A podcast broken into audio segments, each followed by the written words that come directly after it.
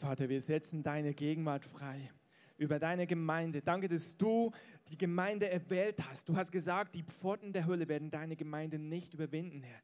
Wir beten, dass du wirklich deinen Geist ausgießt in dem Leib Christi weltweit und ganz besonders in unserer Stadt und ganz besonders auch in unserer Gemeinde. Danke, dass Berufungen freigesetzt werden. Danke, dass du hier bist und dass du uns als Gemeinde einfach sicher führst. Danke für deine Zusagen, für deine Versprechungen, die du uns gegeben hast. Wir ehren dich und wir lieben dich, Jesus. In Jesu Namen. Amen. Amen. Nehmt gerne Platz.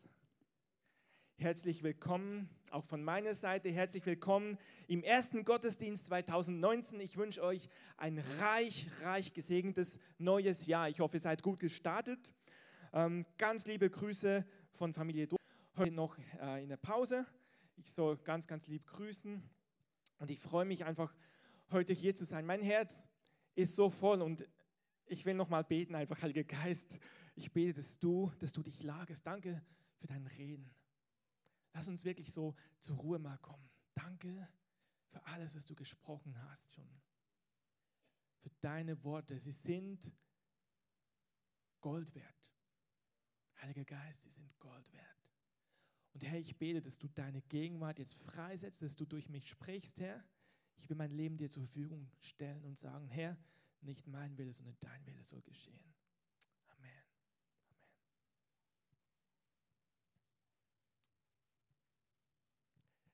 Es ist die Zeit der Erfüllung, habe ich geschrieben als Titel. Und ich möchte in dem Sinn keine Fünf-Punkte-Predigt halten, sondern ich möchte an dem anknüpfen, was ich vor ein paar Monaten erzählt habe. Ich möchte erzählen, ich möchte weiterfahren mit erzählen, weil der Heilige Geist tut große Dinge, gerade in unserer Zeit. Und ich möchte da an, möchte anknüpfen. Dunja fixiert tolles Wort gesagt heute. Sie hat gesprochen von einer Taube und hat gesagt, eine Taube fixiert einen Punkt. Eine Taube kann nur einen Punkt fixieren. Und die Frage war, fixierst du mich? Schaust du auf mich in allem, was vielleicht manchmal herausfordernd sein kann im Leben? Und ich möchte von mir sagen, ich bin jemand, ihr kennt es vielleicht, ich bin recht aktiv. Also ich meine, ich mache vieles. Ähm, in der Gemeinde, aber auch beruflich. Und ja, ich habe ja auch mal ein Wort bekommen von Martin Hartmann, Hartmanns, die immer mal wieder uns dienen. Das ist sicher jetzt vier, nee, sechs Jahre her. Hat ein Wort gehabt, dass für mich eine Zeit kommen wird, wo Gott mich wie in eine persönliche Leiterschaftsschule steckt, indem er mir in meinem Tätigkeitsumfeld, in meinem Job, in dem es so viel sein wird, dass ich sagen werde, ich weiß nicht mehr, wie ich das packen soll. Und ich kann wirklich nur sagen, als er das Wort ausgesprochen hat, hatte meine neue Beschäftigung damals schon angefangen, ein, seit ein, zwei Wochen, und es war wirklich so viel, dass ich gedacht habe, wie soll das noch gehen? Also sagt, das hält er ein, manchmal auch herausfordernde Dinge, aber das ist so. Und ich muss sagen, dadurch, dass man so vieles tut oft, fällt es manchmal schwer, zur Ruhe zu kommen. Und ich hatte jetzt eine Zeit vor Weihnachten hatte ich noch eine Schulung zu leiten im Beruf. Dadurch haben sich E-Mails angestaut, die ich während der Schulung nicht beantworten konnte. Und dann hatte ich über Weihnachten eine Woche Urlaub und jetzt nochmal bis jetzt. Und ich muss euch sagen, und ich erzähle jetzt einfach mal aus meinem Leben, ich muss euch sagen, ich war auch irgendwie körperlich nicht fit. Ich habe ein bisschen mit Krankheit gekämpft, habe das aber durchgezogen, weil ich ja arbeiten musste. Und dann war ich wirklich erschlagen und ich habe die ganzen E-Mails, die sich gestaut haben bis Ende des Jahres, ich habe keine Kraft gehabt, die zu beantworten. Und ich bin jemand, ich möchte gerne Dinge gut abschließen und ich konnte nicht. Und wisst ihr, was das mit mir gemacht hat? Ich habe dann, oft ist es ja so, wenn man gerade in den Aufwach- oder Einschlafphasen ist, dass einem da so Sorgen plötzlich hochpoppen. Wer kennt das? So ja, Einschlaf- oder Aufschlaf, Aufwachphase kommen so Dinge, die unerledigt sind, was einen beschäftigt haben. Aber ich habe plötzlich so ein Gefühl gehabt, wie jetzt? Ich hab, soll Urlaub haben, aber ich habe doch gar nicht abgeschlossen. Ich tue gerade, ich leiste gar nicht wirklich. Ich leiste gar nicht wirklich. Und da kam so ein Gefühl von Mangel, von Versagen auf mich, von ich habe es nicht geschafft. Ähm, ich habe mich richtig schlecht gefühlt. Und ich habe gedacht, was ist das denn? Und ich habe gemerkt, wenn ich jetzt arbeiten würde in meinem normalen Rhythmus, dann habe ich irgendwo meine Sicherheit, dann habe ich, das ist mein Ablauf, so läuft es und da fühlt man sich drin ganz sicher und das ist plötzlich wie so weggefallen und ich habe auch keine Kraft gehabt, das zu machen. Ich meine, ich hatte eh Urlaub ähm, und ich habe aber auch nicht Kraft gehabt, noch irgendwas, normalerweise würde ich dann trotzdem noch was beantworten, damit endlich das vom Tisch ist und ich habe das nicht geschafft und das hat mich, hat mich gestresst und ich habe mich gefragt, was ist es? Und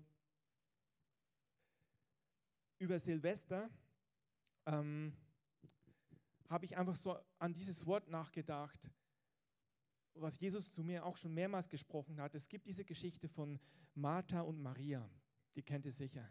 Martha und Maria aus Bethanien und nicht oft so wie die Martha, die tut, die macht, die dient und an sich ist ihnen nicht schlecht.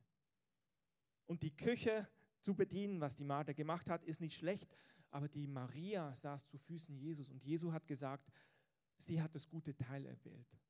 Und ich habe gemerkt, wow, das, das hat mir irgendwie gefehlt. Das hat mir gefehlt. Ich war tun, tun, tun und jetzt war ich so wie knocked out. Ich war so hinausgenommen und habe gemerkt, ich kann jetzt gar nicht leisten. Und das hat mich herausgefordert. Und ich möchte damit anfangen zu sagen, das ist für mich so wie eine Art Erschütterung. Wir haben als Gemeinde erlebt, wie Erschütterungen über uns kommen. Oliver hat geschrieben von ihrem Kleinen, von David, wo Ende des Jahres wirklich eine krasse Erschütterung kam, wo eine Hirnhautentzündung diagnostiziert wurde, wo die Entzündungswerte so hoch gingen, dass die Laborgeräte es nicht mehr messen konnten. Das ist eine krasse Erschütterung und ich möchte jedem Herz, von Herzen Danke sagen für euer Mitbeten, für euer Mitringen, das hat, du bist gesetzt. Aber für euch als Familie, Oliver Stand, du bist wirklich ein, ein Glaubensheld. Du bist wirklich ein Glaubensheld. Und trotzdem glaube ich, es war nicht einfach. Es war eine Erschütterung.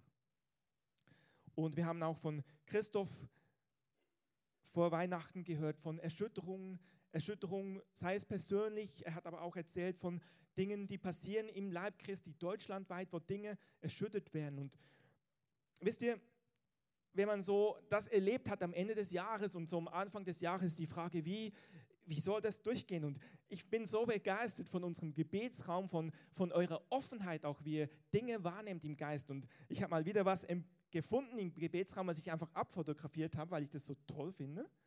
Jetzt müsst ihr einmal klicken für mich. Da, hier. Da hat jemand geschrieben, was so Erschütterung auswirkt. Und ich empfand es wirklich als eine prophetische Deklaration. Also da heißt es, damit am Ende, damit alles, was bleibt, unerschütterlich ist. Das ist das Ziel, was Gott hat. Er möchte Dinge, die in uns nicht richtig fest sind, möchte er festmachen. Dadurch rüttelt er manchmal. Also es trifft im Gebetsraum, könnt es dort live abfotografieren. Und ich habe gemerkt, ja, das, ist, das trifft mich. Das trifft mich, weil ich gemerkt habe, dass ich auch herausgefordert war. Eben, Oliver hat erzählt, von, von, von dem, was, oder hat geschrieben, was passiert ist. Und Gott hat da wirklich Mächtiges getan.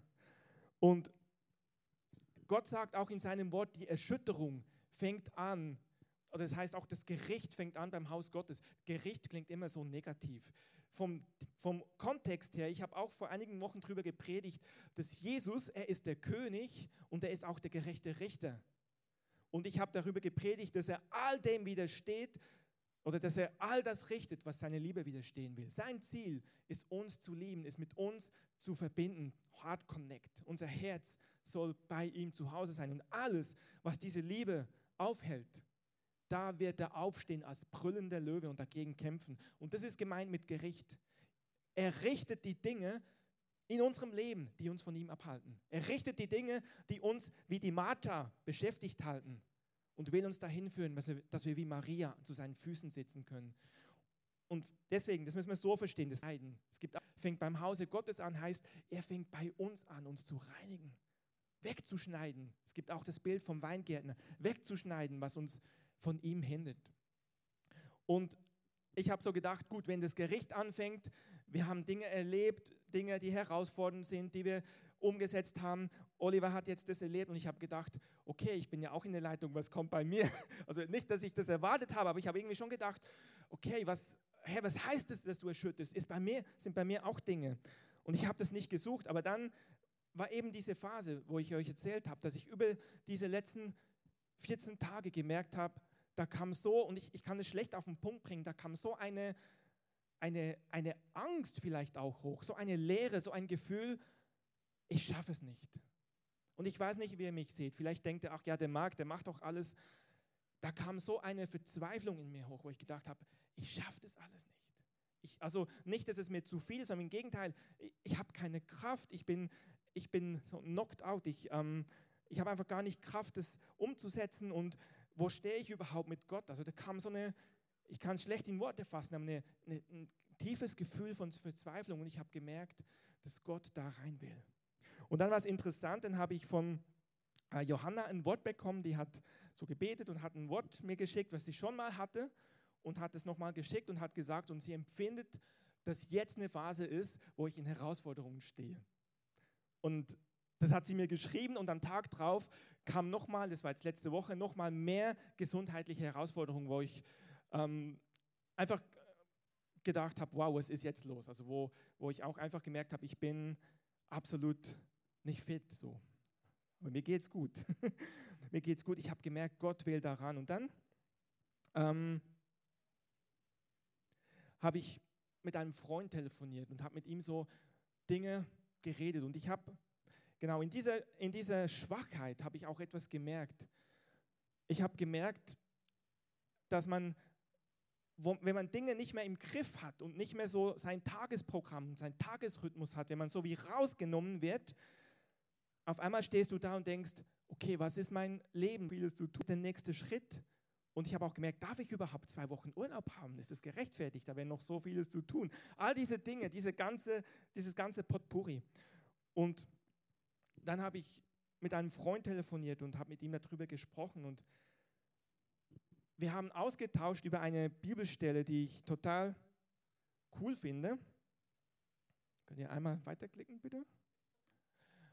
Und zwar ist es die Geschichte, als Jesus in die Wüste geführt wurde, am Anfang seines Dienstes. Er wurde in die Wüste geführt, hat auch eine Fastenwoche gehabt, Fasten 40 Tage gefastet und dann heißt es so, und ihn hungerte schließlich nach 40 Tagen.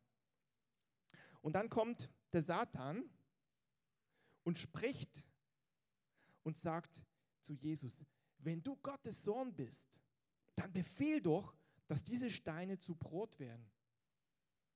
Hm, eigentlich keine schlechte Idee. Ich meine, Jesus ist Gottes Sohn, er kann das machen. Und ich meine, wenn du Hunger hast und dann was isst, ist das, also das ist ja kein, eigentlich keine Sünde. Aber interessant ist,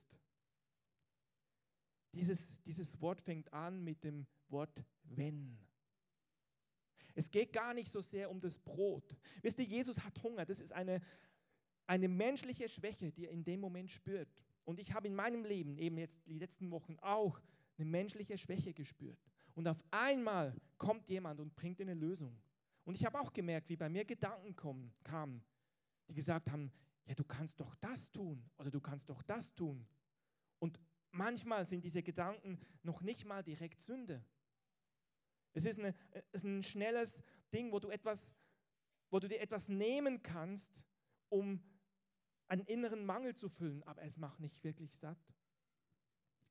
Und ich habe mit meinem Freund darüber gesprochen und wir haben festgestellt, diese Aussage, wenn du Gottes Sohn bist, stellt Jesus Sohnschaft in Frage. Und das ist der springende Punkt. Weißt, weißt du, wenn du angefochten bist, wenn du schwach bist, dann gibt es Dinge, wo du, ja, wo du verletzt. Und dann kommt jemand und gibt dir ein schnelles Angebot, was du schnell dir nehmen könntest. Und der Herr sagt, Moment, es geht tiefer. Wenn du Gottes Sohn bist. Bei mir war es das, darf ich überhaupt einfach so jetzt schwach sein? Darf ich einfach zwei Wochen nichts tun? Warum? Weil ich mich über Leistung definiere, weil ich mich darüber definiere, dass ich alles richtig tue, richtig erfülle. Und Gott will da tief hineingehen und sagen, ich, du bist mein Kind. Und jetzt schauen wir mal einen Vers weiter. Jesus hat geantwortet, der Menschensohn oder der Mensch, der Mensch, weil Jesus war als Mensch hier, lebt nicht allein vom Brot, sondern von allem, was Gott zu ihm sagt. Er antwortet auf das menschliche Bedürfnis und sagt, das ist nicht das Hauptbedürfnis, sondern der Mensch lebt von dem, was Gott zu ihm sagt. Und jetzt können wir nochmal eine, eine Folie weitergehen. Was sagt Gott zu ihm? Wenn wir ein Kapitel zurückblättern in Matthäus 3, da lesen wir, als Jesus getauft wurde, ging der Himmel auf und eine Taube kam herunter. Und dann gab es eine, die alle gehört haben. Und Gott, der Vater, sprach, dies ist mein geliebter Sohn, an ihm habe ich wohlgefallen. Das ist die Definition, das ist die Aussage, das ist dieses Wort, was von Gott kommt. Das ist dieses Wort, von dem der Mensch lebt.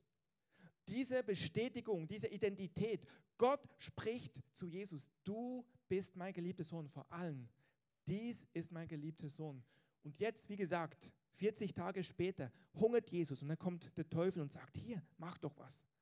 Und Jesus sagt, Moment, wenn du Gottes Sohn bist, klar bin ich Gottes Sohn. Ja, ich bin Gottes Sohn.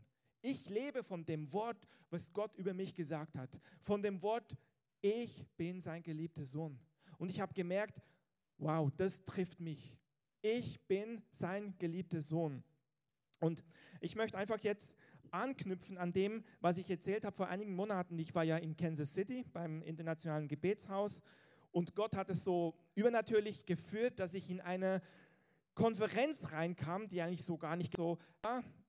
Die Konferenz war nicht geplant, es war auch nicht geplant, dass ich zu der Konferenz gehe. Das hat Gott so einfach gemacht, wo tausend Chinesen nach Kansas City kamen, weil sie gesagt haben, wir wollen als Chinesen, die den Herzenswunsch haben, Homecoming, zurück zum Vater, zurück zum Vater, aber auch zurück nach Jerusalem, das Evangelium zurückzubringen, Juden und Araber zu versöhnen. Wir wollen zusammen connecten mit dem Gebetshaus, weil das Gebetshaus hat eine prophetische Geschichte, 20 Jahre Tag- und Nachtgebet, wir wollen damit connecten.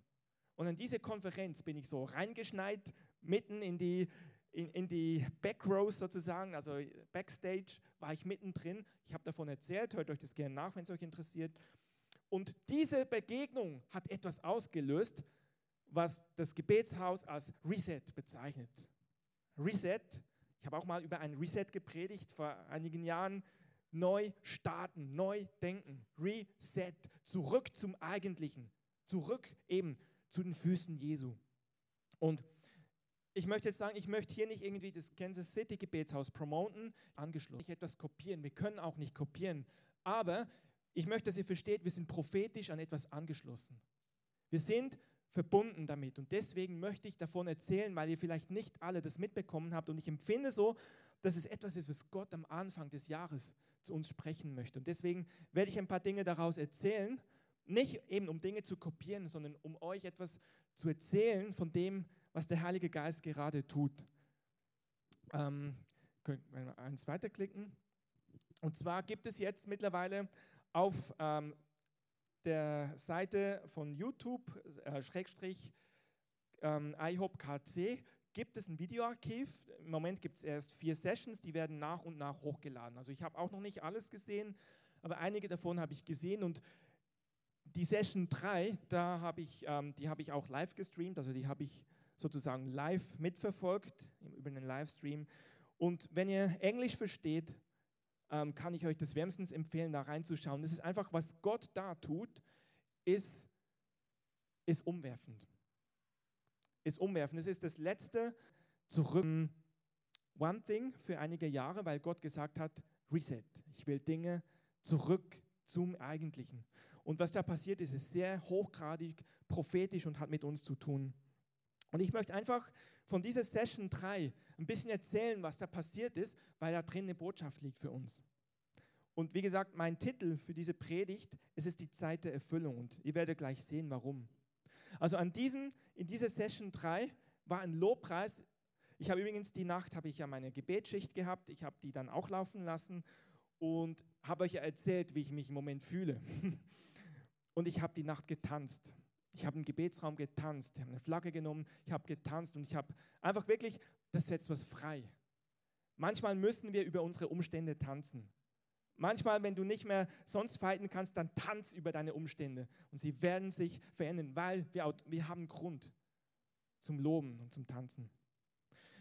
Wie gesagt, an dieser Session, also nach dem Lobpreis, kam dann so eine Zeit, wo die einfach geredet haben. Die haben auch nicht gepredigt. Die waren einfach ein paar Leute auf der Bühne, ein paar Leiter haben erzählt. Pastor, gibt es einen Francis Chan, vielleicht kennt ihr den, vielleicht auch nicht. Es geht nicht um Namen.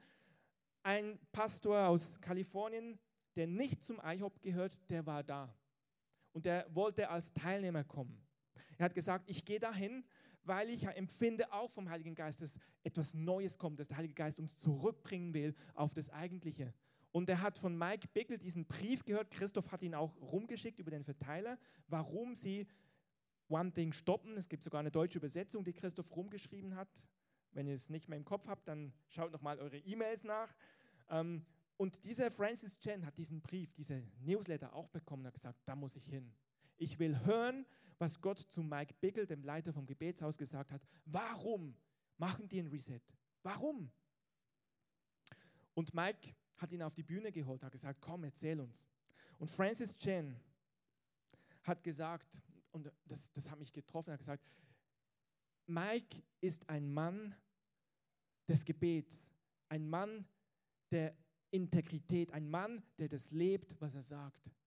Und weil er ein Vorbild ist will ich sich rapide. Ich muss dahin. Und er hat gesagt, wir können als Gemeinde nicht so weitermachen wie bisher, weil die Welt ändert sich rapide. Wir können so nicht weitermachen. Es braucht ein Reset. Und ich möchte hören, was Mike sagt. Und können wir eins weiterklicken. Und er hat eine Bibelstelle zitiert aus Jakobus 1, Vers 19, wo es heißt, seid langsam zum Reden, langsam zum Zorn und schnell zum Hören. Und er hat etwas gesagt. Er hat gesagt, in unserer Generation, die, die jetzt von euch, die vielleicht kurz vor der Jahrtausend oder kurz nach der Jahrtausendwende geboren sind, diese sogenannten Millennials, ihr seid es gewöhnt, mit Facebook, mit Snapchat, mit Instagram, instant, auf die Sekunde, die ganze Welt zu vernetzen. Wir sind es gewöhnt, unsere Meinung einfach so zu schreiben und die ganze Welt, alle unsere Freunde und auch Nicht-Freunde können das lesen. Wir sind es gewöhnt, schnell zu reden, schnell zu urteilen. Wir wissen vieles, wir lernen zu debattieren, wir lernen. Und das Wort Gottes sagt, sei schnell bereit zum Hören und langsam zum Reden. Und an einer anderen Stelle heißt es, werdet nicht viele Lehrer. Die Bibel, ja, die sollen nicht viele sein, die lernen, weil die, die lehren, die etwas weitergeben, die empfangen eine ja, die haben eine Verantwortung, die empfangen eine Bewertung. Und er hat gesagt, ich will lernen von Mike, weil es ist ein Mann der Autorität. Es ist ein Mann der Autorität. Und wir, die, die Welt hasst Autorität. Die Welt will keine Autorität. Die will frei sein, die will sich selbst verwirklichen. Aber wir sind, wir gehören zu einem Königreich. Wenn wir Jesus angenommen haben, ist er unser König. Und Gottes Reich ist keine Demokratie. Es ist eine Theokratie. Gott ist König. Und wir lieben es. Wir folgen einem König und wir lieben es, von ihm geführt zu werden. Er hat das so erzählt. Und dann, das fand ich so faszinierend, war, war der Alan Hood, das ist einer der Leiter vom Gebetshaus, du kannst eins weiterklicken bitte. Der Alan Hood hat das aufgegriffen und hat erzählt, als er 22 Jahre alt war, jetzt ist er 50, also ein paar Jährchen her, er hat gesagt, zu seiner Zeit, als er 22 war, haben viele gesagt, ich will mich selbst verwirklichen. Ich will nicht werden wie jemand anderes. Ich will keine Kopie sein. Ich will mich selbst verwirklichen. Und der nicht hat gehört, wie der Mike betet, wie Mike lehrt und hat gesagt, ich möchte nicht mich selbst verwirklichen, sondern ich möchte werden wie Mike. Ich möchte diesen Mann imitieren. Mike war, ist gar nicht so viel älter als Ellen Hood, aber Ellen hat gesagt, ich sehe diese Autorität, die er im Gebet hat. Ich möchte so werden. Er hat ihn geehrt. Und er hat Mike gefragt, wie kann ich auch so ein Gebetsleben bekommen? Wisst ihr, was Mike gesagt hat? Er hat gesagt, nimm deine Bibel. Nimm deine Bibel, fang an von vorne, sie durchzulesen bis ans Ende. Nimm einen Leuchtmarker und streiche alle Passagen an, wo, du, wo Gott seine Gefühle uns gegenüber äußert. Streiche alles an, wo du siehst, dass Gott seine Gefühle äußert und fang an, deinen Namen einzusetzen. Und fang an zu sagen und das zu Gott zurückzubeten. Gott, du sagst, du hast Wohlgefallen an mir, Mark. Du sagst, du jauchzt und du jubelst über mich, Mark. Fang das an zu beten. Und Ellen hat gesagt, er hat angefangen, ah, und Mike hat gesagt, mach das, mach das zehn Jahre lang. Auch weil Und am Ende von diesen zehn Jahren wirst du eine neue Person sein. Und mich trifft es auch, weil wir sind so eine Instant-Generation. Wir wollen Dinge schnell, schnell, schnell, schnell, schnell. Und Mike hat gesagt, wenn du das willst, okay, nimm die Bibel, geh durch, streich an, bete es aus, mach es zehn Jahre. Mach es zehn Jahre. Und ich möchte euch werben dafür. Ich, ich empfinde auch so, wir kommen in eine neue Schicht, die Gebetssession. Es ist der dritte Durchlauf. Für mich fühlt es sich nicht an wie der dritte Durchlauf. Für mich ist klar, das ist meine Schicht und die mache ich. Gar keine Frage. Klar, ihr seid frei. Aber Christoph sagt auch immer, wenn Gott euch gerufen hat, muss er euch auch entlassen. Also wechselt nicht einfach schnell. Es ist ein Privileg, was unschätzbar ist. Es ist ein Privileg. Auf jeden Fall mach es zehn Jahre lang. Und dann hat Ellen angefangen, das zu beten und hat gesagt, nach ungefähr einem halben Jahr hat sein Herz plötzlich angefangen zu glauben. Vorher hat es einfach gemacht, ohne es zu hinterfragen. Bet es einfach. Nach einem halben Jahr hat sein Herz angefangen, es zu glauben. Und er hat, Ellen Hood hat es erzählt, angesagt, und ich möchte das über euch ausbeten und hat gesagt, es ist eine Zeit, andere zu ehren. So wie Dunja vorhin gesagt hat, du hast gesagt, du möchtest Basti ehren. Das fand ich total schön. Du hast gesagt, lasst uns solche Menschen ehren. Wir müssen die ehren, die treu sind und ihre Schritte gegangen sind. Ich möchte sagen, danke Basti. Und danke jeden, auch danke Oliver für die Schritte, die du gegangen bist. Danke Dunja für jeden, da wo ihr, Andreas, Salome, danke für Schritte, die ihr geht. Wir wollen Menschen ehren, die stehen, die ihre Schritte gehen. Und Mike ist so ein Vater und Ellen Hood hat gesagt, ich möchte ihn ehren. Und das ist etwas, was in Malachi 3 steht.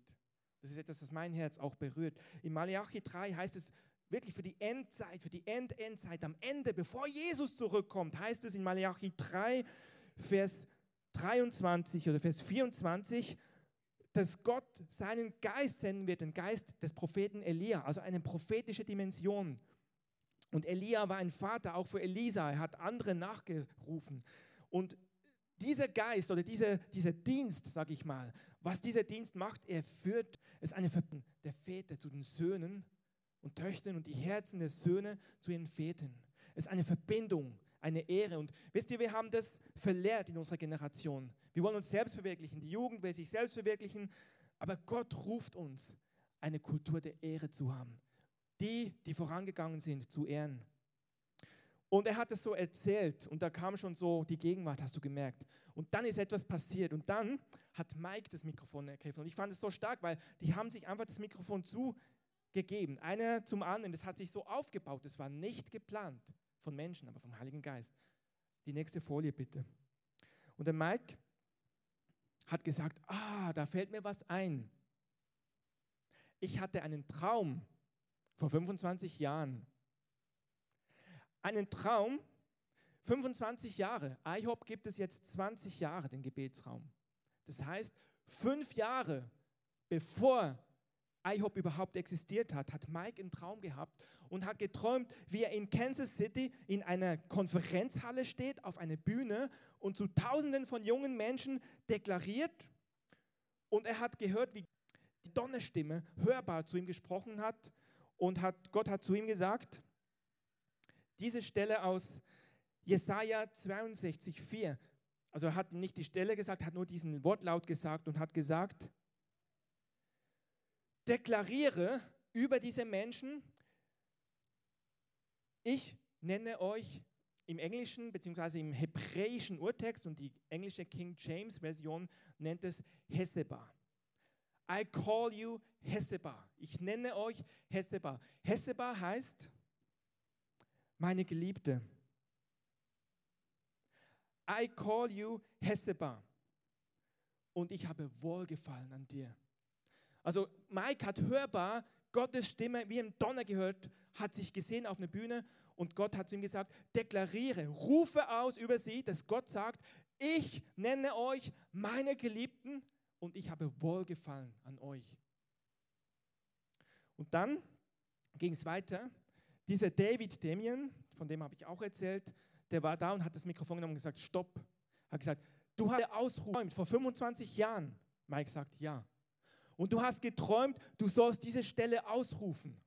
Mike sagt, ja. Und gesagt, Jetzt tust du das. Jetzt ist die Erfüllung. Jetzt stehst du hier genau auf dieser Bühne.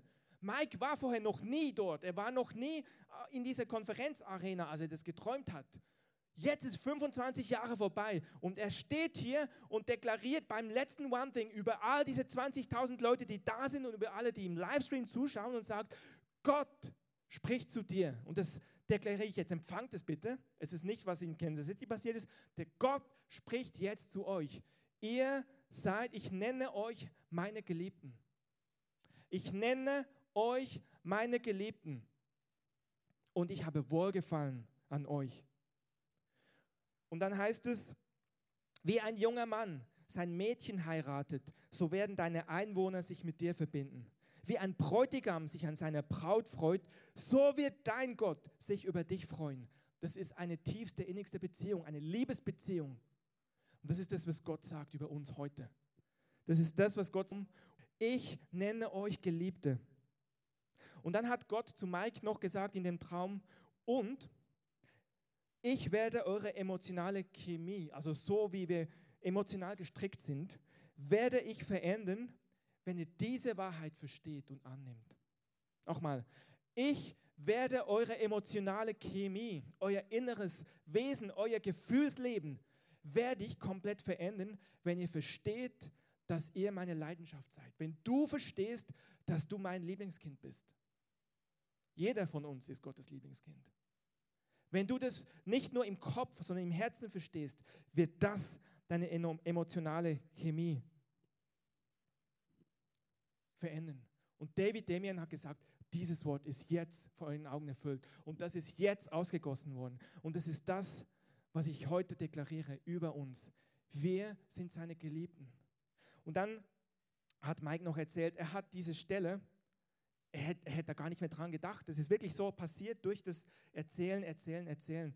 Und Mike hat gesagt, er hat diese Stelle gar nicht gefunden, weil Jesaja 62 kannte er vermeintlich in- und auswendig. Und Jesaja 62 kennen wir auch vom Gebet her. Ab Vers 6 heißt es: Jerusalem, ich habe Wächter auf deine Mauern gestellt, die den Herrn Tag und Nacht an sein Versprechen erinnern sollen. Also genau unser Wächterdienst, was wir auch tun im Gebetsraum, das ist unsere Aufgabe. Und Mike als Gebetsleiter hat das gekannt. Vers 6, Vers 5 und 6, aber er hat den Vers 4 nicht gekannt. Er hat ihn immer überlesen. Er hat über eine halbe Stunde gesucht, weil er ihn nicht gefunden hat, weil er das nie gesehen hat. Und dann hat der Heilige Geist zu ihm gesprochen und gesagt, du kannst dieses Gebetsmandat nicht erfüllen, wenn du nicht weißt, dass ich Gefallen an dir habe. Und ich möchte es für alle ihr sagen, die ihr wirklich auch euch wieder neu entscheidet, im Gebetsraum zu sein. Wenn ihr nicht, wenn du nicht weißt, dass Gott Gefallen hat an dir, kannst du nicht effektiv beten. Das Erste ist, du musst wissen, dass Gott gefallen hat. Dunja hat auch das Hohelied zitiert. Dort heißt es, ich bin schwarz, aber geliebt. Ich bin schwarz, aber geliebt Das ist ein Bild. Wir in unseren Schwächen, in unseren Kämpfen, Gott sagt, ich genieße dich. Und wir Arbeitsleben jetzt verurteilt uns, wenn, wenn wir Dinge gut hinbekommen, und ich knüpfe jetzt an an das, was ich zuerst erzählt habe, wenn mein Arbeitsleben, wenn alles schön läuft, geordnet wie es sein muss, dann fühle ich mich okay und dann denke ich, ja, ist gut, Gott hat mich gern. Aber wenn ich, wenn ich mich leer fühle, wenn ich denke, ich, ich krieg's nicht hin, genau da sagt Gott, ich genieße dich. Andreas, könntest du mal schon hochkommen? Und ich möchte es über uns freisetzen und sagen, da, wo du merkst, du bist herausgefordert, da, wo du merkst, dass Kämpfe sind, da, wo du merkst, dass du, dass du nicht weiter weißt, wo du dich selber verurteilst oder wo Leute dich vielleicht anklagen sogar, genau da halte inne und sag Gott, wie siehst du mich? Zeig mir, dass du mich liebst. Das ist die Grundlage, die wir haben müssen. Zeig mir, dass du mich liebst. Die endzeitliche Gebetsbewegung ab Vers 6 ist auf dem Fundament von Vers 4 und 5 aufgebaut. By the way, wir haben gehört, am 20. Januar geht es weiter. Ich empfinde so, wie Gott uns ruft. Wir haben noch ein paar Schichten frei. Ähm, und mein Gefühl ist nicht, oh, wir müssen versuchen, die Schichten zu füllen. Mein Gefühl ist, in den gegenseitigen Geist zu gehen. Ich fand es so toll, wie Lena rumgeschrieben hat letztens, dass sie jemand sucht, der mit ihr partnerschaftlich in der Nacht betet. Und sie, ich weiß, sie hat jetzt jemand gefunden. Ich finde es so toll und ich empfinde wirklich, wie Gott uns ruft, auch gerade in die Nacht. Und sucht euch doch Teams. Schaut, dass ihr zusammen diese Schichten füllt. Oder auch nachts, wenn ihr vorher eine Mail schreibt an Tag und Nacht, äh, die kreative Org, dürft ihr auch dazukommen. Und wenn ihr, wenn ihr noch jemand mitnehmt, wenn ihr zu zweit dazugeht, ist es egal, ob eine Frau oder ein Mann die Gebetsschicht leitet, weil dann seid ihr auf jeden Fall zu dritt. Dann sind auf jeden Fall entweder zwei Frauen oder zwei Männer. Füllt die Schichten. Wirklich, in der Nacht rufen wir aus, wie der Tag sein soll. In der Nacht rufen wir aus, wie der Tag werden soll. Die Nacht prophezeit über den Tag, wie es sein wird. Und ich empfinde, wie Gott uns ruft, ganz besonders in die Nacht, auch am Tag, aber ganz besonders in der Nacht. Und ich möchte so ach, wir werden sehen, wie es weitergeht. Aber ich empfinde so wirklich, wie Gott uns ruft. Ich empfinde es für mich und wenn du es für dich merkst, fühl dich einfach bestätigt. Es ist eine Zeit, wo die Verheißungen Gottes sich freibrechen. Können wir noch einmal weiterklicken? Am Ende von dieser Session, in Session 3, ist ein prophetisches Zeichen passiert. Ein Fürbitter, ein Gebetsmann aus Ägypten. Und by the way, interessant, Mike Bickel, Christoph hat es oft erzählt, hat, als er mal in Kairo in Ägypten war, vor Jahren, Gottes Stimme hörbar gehört. Und Gott hat gesagt, ich werde in einer Generation das Bild verändern, wie Christen wahrgenommen werden. Nicht mehr als langweilige, abgehoben oder weltfremde Menschen, sondern als radikale Liebhaber, als Jünger, die untereinander eins sind und die so attraktiv sind, dass Tausende sich denen anschließen werden wollen in einer Generation. Das ist in Kairo passiert. Und jetzt hat in Kairo oder in Ägypten ein Mann Gottes den Impuls gehabt, er soll eine, eine Platte machen aus Gold, aus echten 20 Karat Gold und soll eingravieren und soll draufschreiben, heilig dem Herrn. Die Bibel sagt, wir sind Gott heilig, heilig dem Herrn. Und den Eindruck gehabt, ich soll so eine Platte machen und ich soll draufschreiben, und das seht ihr oben links, heilig dem Herrn, auf Hebräisch, Arabisch und Englisch, heilig dem Herrn. Und auf der Rückseite hat er Namen aufgeschrieben von Ländern, wo dieser Mann empfunden hatte, die haben irgendwas damit zu tun. Seht ihr, welches Land in der Mitte steht? Deutschland. Das ist kein Zufall, Leute. Das ist kein Zufall. Gott hat Dinge verheißen, die er tun will. Und es hat mit uns zu tun. Und Wes Hall hat auch gesagt, als er hier war, es fängt mit Berlin an. Was in Berlin passiert, hat eine Auswirkung. Leute, auch was wir erleben an Herausforderungen dieser Gemeinde, das ist kein Zufall. Gott kommt mit Macht. Und ich möchte uns, lass uns doch mal aufstehen. Und lass uns sagen, Herr, hier sind wir. Wir wollen, was du willst. Wir wollen auch das, was Mario als Gebetsanliegen hatte heute fürs Tellerrandgebet. Wir wollen als deine Gemeinde vor dir stehen. Heilig dem Herrn. Und die Deklaration, war, ihr könnt nur heilig sein, wenn ihr wisst, dass ihr geliebt seid. Die Grundlage von dieser Heiligkeit ist zu wissen, dass du Gottes Wohlgefallen bist. Und ich proklamiere das. Du bist Gottes Wohlgefallen. Da, wo du dich abgelehnt fühlst, da, wo du dich als der letzte Dreck fühlst, da, wo du dich schuldig fühlst, ich zerbreche das jetzt in Jesu Namen und ich sage, du bist Gottes Wohlgefallen. Gott begehrt dich. Gott liebt dich. Gott ist für dich. Und in Jesu Namen zerbreche ich jede Scham über unseren Leben. Ich zerbreche alles, was uns runterhält. Ich zerbreche jeden Zweifel. Ich sage in Jesu Namen, jetzt erst recht. Jetzt erst recht. Gott begehrt dich. Gott begehrt uns. Gott liebt uns. Und darum, weil wir das wissen, werden wir heilig sein. Nicht aus Anstrengung, nicht aus Anstrengung, sondern weil wir nicht anders können. Weil Gott ein verzehrendes Feuer ist. Weil er ein verzehrendes Feuer ist. Und ich möchte ganz kurz einfach das noch etwas vorlesen. Ich habe heute Morgen eine E-Mail bekommen. Die habe ich gerade vor einem Gottesdienst gesehen und zwar von Mark Anderson, heißt so wie ich. Der war ja mal da, hat vor ein paar Wochen in unserem Gebetsraum gelehrt. Und er hat eine Mail geschrieben. Heute früh hat er die geschrieben. Und er hat geschrieben, ich versuche es zu übersetzen. Er hat geschrieben, über die letzten Jahre habe ich nicht so viel im Prophetischen gedient. Aber ich kann es nicht verleugnen. Und ich war erstaunt über das, was ich über Berlin empfinde. Und zwar während den frühen Morgenstunden heute, also heute während den frühen Morgenstunden, bin ich aufgewacht mit einem sehr starken Eindruck, der nicht wegging Der Marc schreibt, ich bin aufgewacht mit einem Eindruck. Und zwar, der Eindruck war, ich habe gesehen, dass es gut geschmierte Erntemaschinen in Berlin, Deutschland gibt. Gut geölte Erntemaschinen. Und er schreibt, viele von euch wissen, dass Berlin über Jahre die atheistische Hauptstadt Europas benannt wurde. Die Berlin trägt diese Titel, die atheistische Hauptstadt von Europa. Aber das ändert sich. Öl repräsentiert die Salbung des Heiligen Geistes. Und die Ernte kommt. Die Ernte wird groß sein in Berlin. Und er schreibt, Berlin war noch nicht mal auf kein Zufall da. Und Gott hat ihm das offenbart heute früh. Und das ist kein Zufall. Leute, es ist kein Zufall. Und ich möchte es so freisetzen und vielleicht Dunja magst du, Tom, wenn ihr wollt, könnt ihr auch auf die Bühne kommen. Wir wollen es einfach so deklarieren. Wir wollen das so aussprechen. Wir wollen, empfangt es einfach. Und wenn ihr das nicht kennt, lasst einfach in euer Herz, lasst euer Herz treffen. Und wenn du da bist und Gott noch gar nicht kennst, dann sage ich dir, es ist kein Zufall, dass du hier bist. Gott will dir begegnen heute. Öffne dein Herz. Öffne dein Herz. Und komm nachher vor, ich möchte nachher mit dir beten. Lass uns das aussprechen. Wir sagen, Herr, du sagst, wir sind deine Geliebten. Basti, wenn du willst, kannst du auch vorkommen. Wir sind deine Geliebten und wir sprechen das aus in Jesu Namen. Wir als deine Gemeinde in Berlin, Herr. Wir sagen, es tut uns leid, Herr, wo wir versucht haben, in eigener Stärke Dinge zu tun, Herr. Es tut uns leid, wo wir unser Herz von dir weggewendet haben. Wir wollen sagen, Herr, wir wollen diese Liebe empfangen und wie Maria zu deinen Füßen sitzen.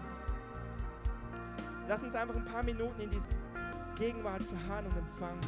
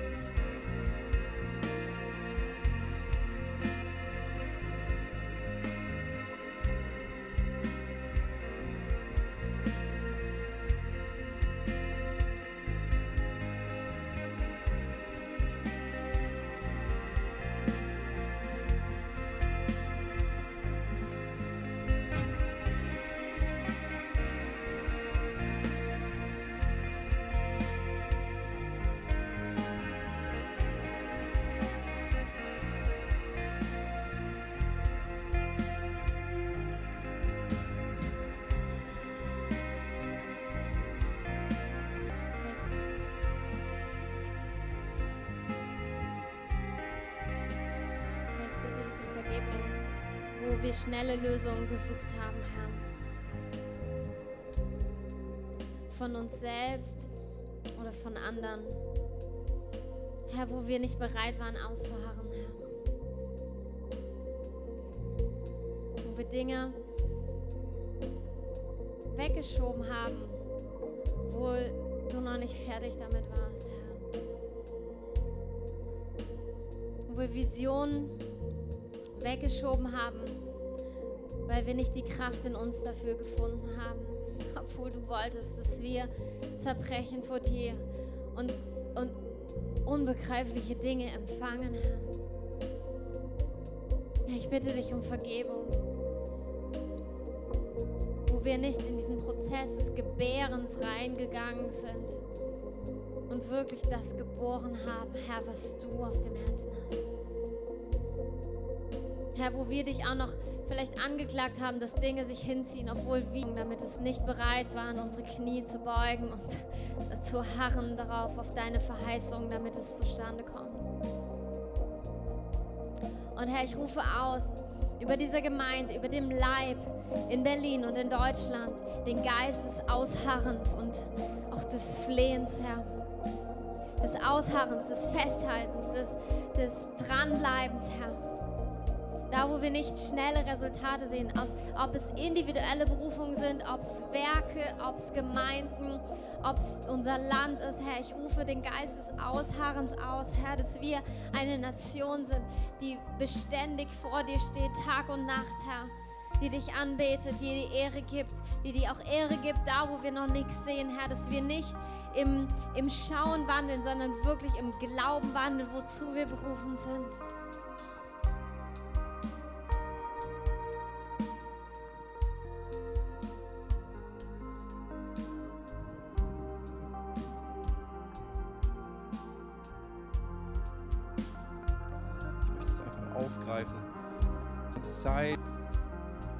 Deutschland und Berlin hatten schon so viel Prophetien, auch schon vor so viel langer Zeit. Und so viele Leiter in Deutschland von der Vätergeneration, die haben gebetet und geglaubt.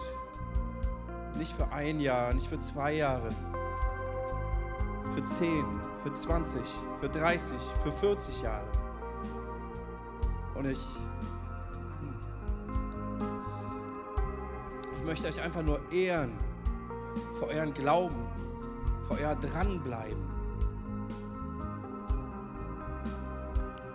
Ich empfinde wirklich, dass sich im Geist was verändert hat. Dass es zu so einem Jetzt kommt. Ich hatte im, im Dezember das letzte Mal, wo Christoph gepredigt hat, wo er das nochmal aufgegriffen hat von der Konferenz. Dieses prophetische Bild, dass der Herr kommt und dass die Bäume ihm Bahn machen, diese Schneise in diesem Wald.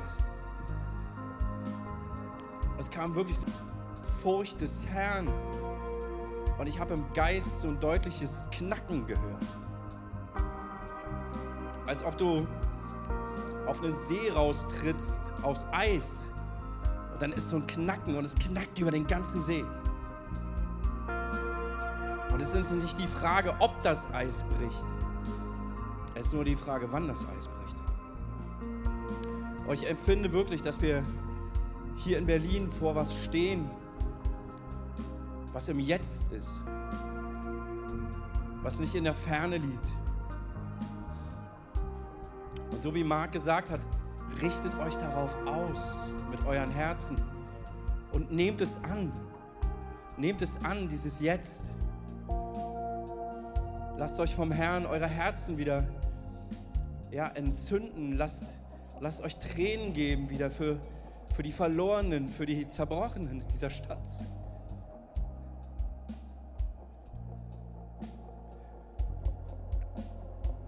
Denn das Eis bricht. Der Herr kommt.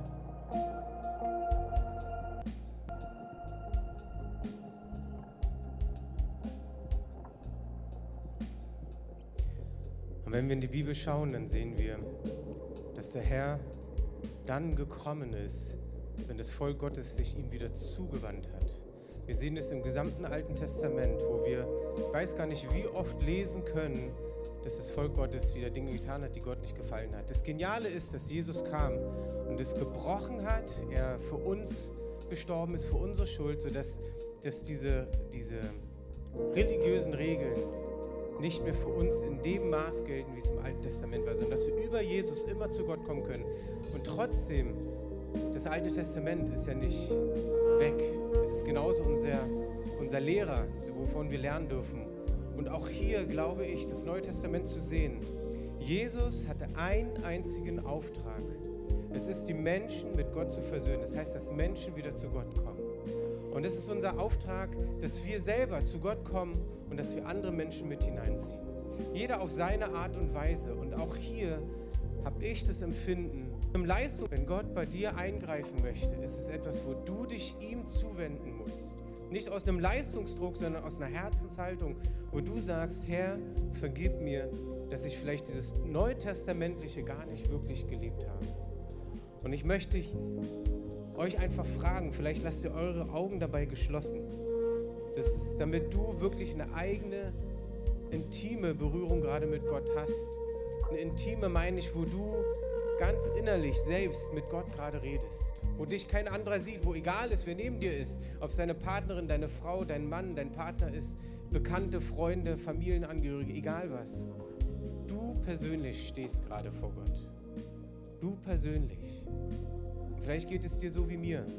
Vielleicht denkst du gar nicht, dass mir das auch so geht. Aber ich möchte Gott um Vergebung bitten, wo ich lasch geworden, lau geworden bin, im Alltag wie Jesus zu scheinen und das Licht Jesu Christi im Alltag weiterzugeben. Wo ich lau geworden bin und auch immer wieder zwischendurch Ängste und Herausforderungen hatte, wie Menschen zu begegnen und ihm einfach liebevoll zu sein, ihnen einfach Gottes Liebe weiterzugeben, egal wie. Vielleicht ist auch für dich der Moment, wo du merkst, ja, ich habe immer nur in eine Richtung gestrebt. Vielleicht strebst du nur Richtung Lobpreis. Vielleicht strebst du nur Richtung Gebet. Vielleicht strebst du nur Richtung Gemeindedien. Vielleicht was auch immer du hast. Unsere Aufgabe, neben all dem, was ich gerade aufgezählt habe, unsere erste Aufgabe ist es, Botschafter an Christi Stadt zu sein. Und nicht unter einem Leistungsdruck, sondern unter einer Freiheit und einer Freude, die Gott, von Gott kommt. Und vielleicht geht es dir auch so. Vielleicht einfach damit, damit Gott sieht, wer sich dazu stellt und sagt, Herr, vergib mir. Vielleicht lass uns zusammen die Arme heben, denen es auch so geht. Sagen, Herr, hier bin ich. Vergib mir, da wo ich deinem Wort nicht nachgegangen bin, dass ich Botschafter an deiner Stadt sein soll. Ich danke dir, dass du mein Leben gerettet hast, dass du mir so viel gegeben hast und ich es entweder aus Angst, aus Faulheit, aus allen möglichen Dingen es nicht auf die Reihe kriege in meinem Leben, dich weiterzugeben. Vergib mir daher. Komm mit einer Fülle des Geistes, die mich darin freisetzt, weil aus eigener Kraft wirst du es nicht schaffen. Ja, wir schaffen einige Dinge aus Gehorsam, aber wir brauchen die Kraft des Heiligen Geistes. Und Herr, vergib uns unsere Schuld und komm dort, wo wir dich brauchen, wo wir deine Kraft brauchen. Dass egal wo wir sind, egal was für Gaben wir haben, egal welche Schwerpunkte, egal welchen Beruf wir haben, dass wir dich weitergeben, in deinem Licht, dein Licht weitergeben und Menschen begegnen mit der Liebe Gottes. In Jesu Namen. Amen. Und ich möchte auch sagen, wir haben was weiterzugeben. Jesus sagt, an der Liebe, die wir untereinander haben, wird die Welt erkennen, dass wir seine Jünger sind.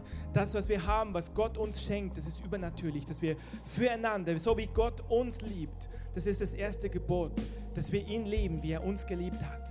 Und das zweite ist ihm gleich weitereinander lieben. Und das kommt daraus. Und dann, wenn wir das leben, sind wir so attraktiv, wir können das weitergehen. Und ich möchte einfach nochmal aufgreifen, auch was Tom gesagt hat. Er hat gesagt, es gibt Leiter in dieser Stadt, die ihr Leben gegeben haben und es noch nicht gesehen haben, die noch nicht die Verfüllung gesehen haben. Und ich empfinde, wie der Heilige Geist uns auch einlädt und fragt, wie gehen wir damit um?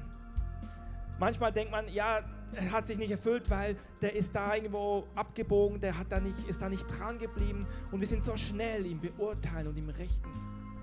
Wir sind so schnell im Reden, aber die Bibel sagt, wir sollen langsam sein zum Reden und schnell zum Hören. Und ich empfinde so, dass der Heilige Geist uns auch einlädt, dass da, wo wir gegen Leiter auch Bitterkeit empfinden, dass wir das ablegen und sagen, es tut mir leid. Ich empfinde, es ist ein, ein wichtiger Punkt. Ohne das wird kein Durchbruch kommen. Dass wir Leiter ehren, auch da, wo sie Fehler gemacht haben.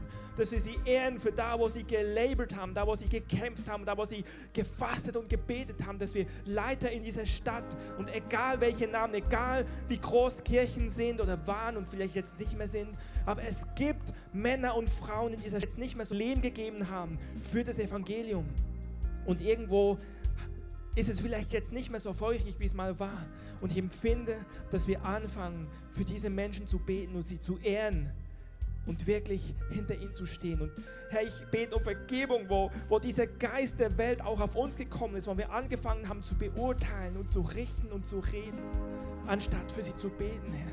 Und ich bete, dass du uns hilfst, die Leiter dieser Stadt zu ehren. Alle, egal von welcher Denomination, Herr. Jeder einzelne Leiter, Herr angefangen von den Leitern der Vorzeit, von einem Dietrich Bonhoeffer, von, von Leitern dieser Stadt waren, Herr, die vorangegangen sind, Herr. Wir wollen sie ehren, Herr. Wir wollen sie ehren. Und danke, dass du diese Stadt heimsuchst. In Jesu Namen. Halleluja. Halleluja. Wir wollen jetzt hier offiziell einfach beenden. Ihr könnt gerne noch ein bisschen paar Minuten spielen und dann äh, spielen wir Musik ein. Ich möchte euch entlassen, dass Eltern, ihr könnt eure Kinder abholen, um halb so nie abgeholt, bitte. Und die anderen bleiben einfach noch in einer Atmosphäre der Anbetung. Wenn wir hier drin sind, seid bitte, redet nicht miteinander. Wenn ihr reden wollt, geht bitte raus. Hier drin wollen wir in dieser Atmosphäre, in dieser Haltung bleiben vor dem Herrn. Der Heilige Geist wirkt noch an uns.